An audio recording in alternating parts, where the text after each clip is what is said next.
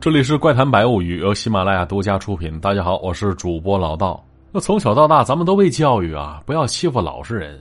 话说，就前一段时间看那短视频，也经常刷到类似的影视剧情节片段，就说欺负老实人被反杀的情节，看的确实很过瘾呐。而下面这故事呢，说的也是个老实人。那是在《秋山一文考》当中记载了这么一件事儿，说是在古时候一个初秋时节。松花江畔的雁鸣镇，哎，接连发生了几桩怪事儿。那第一桩怪事儿，便是在巷口的那贞洁烈妇马巧中了邪了。要说这妇人有个毛病，什么呢？嘴损，拿那嘴挖苦人，不留情面。而那几天，几个乡邻正聚在一起，在街口闲聊呢。马巧凑过来了，一开口，把大家伙都给镇住了，只说了一句：“哎，你们说我这张破嘴净损人了，是不是该缝上啊？”哎，接着没等别人回话呢。这马巧真就拿出来一针，揪起自己嘴唇就穿起来了。哎呦，看那阵势，绝对不是开玩笑的，满嘴流血呀！大家伙顿时慌了神了，手忙脚乱去抢那一针去。当时这口唇流血的马巧又跌坐在地上，啪啪的抽起自己大嘴巴，说什么整天胡说八道，见谁损谁，口无遮拦，胡咧咧，使劲抽，抽烂这张嘴。那见此，众人知道了，这是撞邪了呀！说赶紧请那个张邪楞去。人张邪楞，那是人外号，原名叫张炳发，平时里总板着一张脸，不怎么爱吱声，因为眼睛斜的厉害，街坊邻居给他起了外号叫张邪楞。当这张邪楞匆匆赶过来时，就看这马巧从怀里掏出一把纳鞋底用的锥子，也不知道他要干什么。哎，张邪楞见此，这抬脚就踹过去了，直接把那锥子踹飞了，冷脸哼了一声：“哼，找根绳子捆上。”哎，听到这声招呼，几个大小伙子一拥而上。但谁成想呢？这边刚捆住马巧，就听到树上开外那个药铺里边传出一声瘆人的惨叫啊！那张邪灵一听，赶紧带着大家伙跑那边去了。而那家药铺是秦郎中开的，药铺里边此时那秦郎中已经脱掉上衣了，袒胸露腹的，干嘛呢？手里攥把刀，说要给自己开膛破肚。哎呦！紧要关头，这张邪 lang 大吼一声：“愣着干嘛呀？绑起来，绑起来！”哎，平心而论啊，当地那些父老乡亲，个个的都瞧不起这秦郎中，因为早年间这秦郎中在县城住店行医，贪心特别重。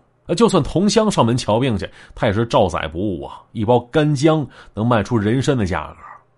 那去年年底在江畔码头出大力的街坊赵天轩不慎摔断了腿，找他瞧病去，秦郎中拿手一搭，当即皱眉说了，说他是胫骨骨折，弄不好得残废。哎，了解的人都知道，这胫骨骨折其实没有他说那么严重，敷上接骨药物，固定个三四个月，一般都能恢复如初的。而且秦郎中之所以故弄玄虚，无非就是想多得些银子。哪成想，那赵天轩也不懂这个，信以为真了，把这一年攒的血汗钱全交给秦郎中了。而后来，嘿，老话说得好啊，善恶到头终有报。就在不久之前，上面下令要捉拿乱党。听闻秦郎中好像给那些乱党治过病，哎，也不细查，直接打了他个头破血流啊！又一把火把那铺面给烧了。那眼见着走投无路，秦郎中只得灰溜溜回到了雁鸣镇，开了一个不挂幌子的药铺了。但是啊，这家伙缺德归缺德，为什么此时要自残呢？就看着秦郎中满肚子的血道子，这众人是大惑不解，齐刷刷看向了张邪了。而那张邪的脸色愈发阴沉。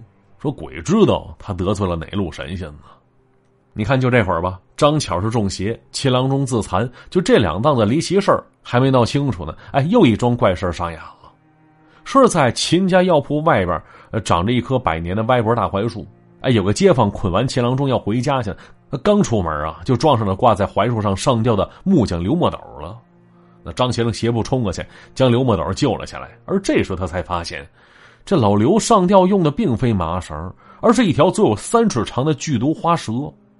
哎，金起一愣，这张邪愣是抄起铁锹，硬生生把那花蛇斩断了。那接着，张邪愣又说了一声：“砍什么呀？赶紧捆上吧！”哎呦，短短半天时间不到啊，三个人中邪，就这事儿，顿时一股风似的传遍了整个雁鸣镇了。那张邪愣稍作休息啊，伸出手，啪啪扇了那秦郎中两嘴巴，只问了一句：“你呀？”当郎中这老些年害没害死过人？就这会儿，那秦郎中似乎清醒过来了，连连摆手说没有。他说了，说承认自己贪财不是东西，可害命的事儿是真不敢做呀。闻听此言，这张邪楞一扭脸儿看向那刘墨斗了，啪的又是一记耳光，问了一句：“你呢？害没害过人？”被抽这么一大嘴巴，这刘墨斗哭丧着脸，脑袋晃得跟拨浪鼓似的。至于马巧那妇人呢？嗨，众人都知道，尽管嘴损，但是借他俩胆也不敢去杀人害命去啊。那闷头琢磨半晌，张邪楞问马巧了，说：“这些时你那张没把门的嘴都损过谁呀？你说一说。”一听之下，这马巧羞愧难当，是支支吾吾的说：“呃，损过谁？呃损过柳枝巷的马寡妇。我说他不守妇道偷汉子，还有那个老刘，我我糟给他是年轻时偷看小媳妇洗澡，活该打一辈子光棍这这这还还还有，呃，对了，还有赵家那赵天轩。哎，结果一听这话，刘墨斗说了，说他也见过赵天轩，说就前几天给他们家做过木匠活啊。”那话音刚落，这秦郎中大声喊着说：“他死了，但不是我坑死的。”这话听着众人都懵了。不是之前腿摔折了吗？你坑人钱来着，还怎么死了呢？哎，没错，赵天轩的确死了，五天前死了，窝囊死了。要说这赵天轩生性木讷内向，从小到大很少跟人来往。乃至长大成人之后进城找活干，想攒几个钱说门亲事，可是啊，这小子太懦弱了，总招人欺负。那省吃俭用那么老些年，总算攒下几十两银子，呃，结果先遭了这烟花女子的忽悠，呃，之后不慎摔断了腿，撞上秦郎中，这些钱都被糊弄得分文不剩了。而就前几天，赵天轩是垂头丧气的回到燕鸣镇，恰好碰到了马巧了。这马巧路子也野，知道事儿也多，知道他进过风月场所。哎呦，嘴不闲着，兜头便是一顿冷嘲热讽啊！直臊着这赵天轩，恨不得找条地缝钻进去。而就在五天之前，赵老爹从地里回来，连喊了几声，家里没人应他。推开儿子门一看，哟，人呐早就咽了气儿了。所以说，难道是因为赵天轩？那听完三人的说法，这张邪楞骂声造孽，让他们家人赶紧准备好酒菜，前往赵天轩坟头赔罪去。到了坟地，等敬过手、焚过香、磕过头、上过供，大家伙是如释重负，给三人松了绑了。但哪成想，这三位还没摆脱厄运呢，跟打了鸡血似的，闹成一团那马巧双手抠住嘴巴，拼命要撕开。啊，秦郎中抓起旁边树杈子要往肚子里捅，而刘墨斗也抓着树杈子要往脖子上捅。哎呦，这变故再生，这张邪楞大惊失色呀！赶紧命街坊邻居重新把这三人捆好吧，别放开了啊！接着，这甩开大步奔回自家小院了，一头扎进他那间不准任何人踏进半步的小黑屋了。呃，根据乡亲私下传扬，张邪楞祖上是一脉单传的，很神秘，会走阴啊。顾名思义，就是能去阴间会亡灵去。那想当年他父亲也干这个的。而张贤楞现如今成了家族当中最后的走阴人了，从此是远离江湖，隐居雁鸣镇，绝口不提家事。而至于之前都有过哪些遭遇，他没说过。那咱们说回来，就那宿他是怎么走的阴，在那边见了谁，说了啥话，问到些什么事儿，旁人自是一概不知啊。直到第二天天色蒙蒙亮，张邪楞才拖着疲惫不堪的屋子走出了小黑屋，对着秦郎中三人是破口大骂呀，说混账东西啊！啊，就是你们三个合伙害死了赵天轩呢！他跟我说了，说绝对不会善罢甘休的。三人闻言顿时吓得抖如筛糠啊！纷纷哀求张邪楞说服赵天轩放过他们吧。那张邪楞没理会他们，招招手，命人押上三人，径直去了赵家了。不容置疑的对那赵老爹说了，说这事儿想了得开棺呐。就当时念及儿子死的可怜，赵老爹就请刘墨斗打了口棺材，并在自家山地里下了葬了。说死者为大，入土为安，这当爹的说了，说岂能随便刨坟起棺呢？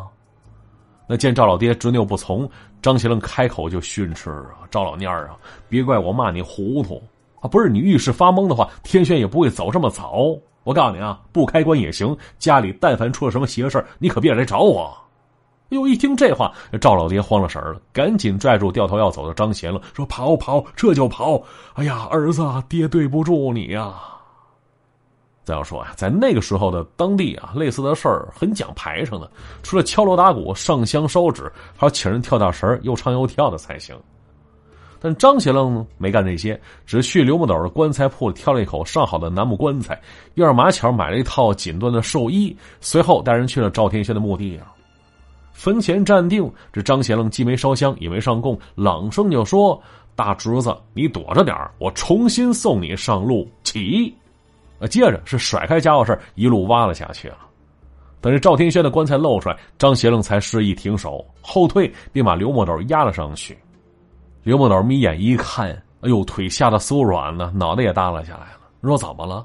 嘿，就看那棺材一侧，竟然破了一道巴掌宽、三尺来长大缝子。说这怎么回事啊？还不怨这刘魔斗吗？当时给人打棺材时少了一块板子，他呢为了贪图便宜，没跟人说，找了一块桦树皮给钉上去了。刷完黑漆朱漆，倒也看不出来。但是没过多久，这树皮就开了。你说怎么开的？看那样子，好像是被抓开的。没错，打开棺盖那一刻，所有人都吓得毛发倒竖啊。说就看到棺内。赵天轩双手呈抓挠的状态，寿衣被撕得粉碎，脸色青紫吓人。那见此，张贤愣说了：“马巧，赶紧的给天轩换套衣服。”那换完寿衣，他入新棺材。呃，张贤愣发话了：“秦郎中，该你了啊！这天轩没结婚，没儿没女，可上路不能少个打幡的呀。这差事你做是不做呀？”听这话，这秦郎中直皱眉头。啊，瞧见赵天轩的模样，哪敢不从啊？啊，说来也奇怪。等再次安葬完赵天轩之后，这马巧啊、秦郎中啊、刘墨斗的疯癫病啊，全都好了。哎，虽说这张邪愣对赵天轩的死因没吐口，但大家伙能猜个八九不离十。你看啊，先是遭了马巧的贬损，赵天轩憋屈的要命，赵老爹不仅没劝他，还火上浇油骂他窝囊，满心委屈无处发泄。赵天轩竟然气得直接扔地上去。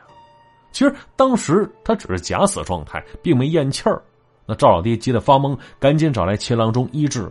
那见赵家没钱给诊费，秦郎中草草扫了一眼，就说：“人死了，没救了，埋了吧。”就这么的下葬之后没多久，赵天轩是悠悠转醒。而更加难以想象的是，就这么一条剧毒的花蛇从那条棺材缝里钻了进去了。哎呦，就那一天啊，张先生走阴，好说歹说才说服了赵天轩，给马巧等亲戚一个机会。赵天轩那边说了，说饶了他们行。但是自己没儿没女，必须让那秦郎中那混蛋给我打翻才行。啊，当然这些啊都是众乡亲的猜测，各种详情到底怎么回事啊，相信只有那张邪龙自己知道吧。但不管怎么说，此后这镇子呃再次恢复了往日平静了。那故事到这儿呢也就结束了。我是主播老道，没听够的话，可以在喜马拉雅搜索“老道书馆”或者搜索“怪哉”啊。我们下集再见。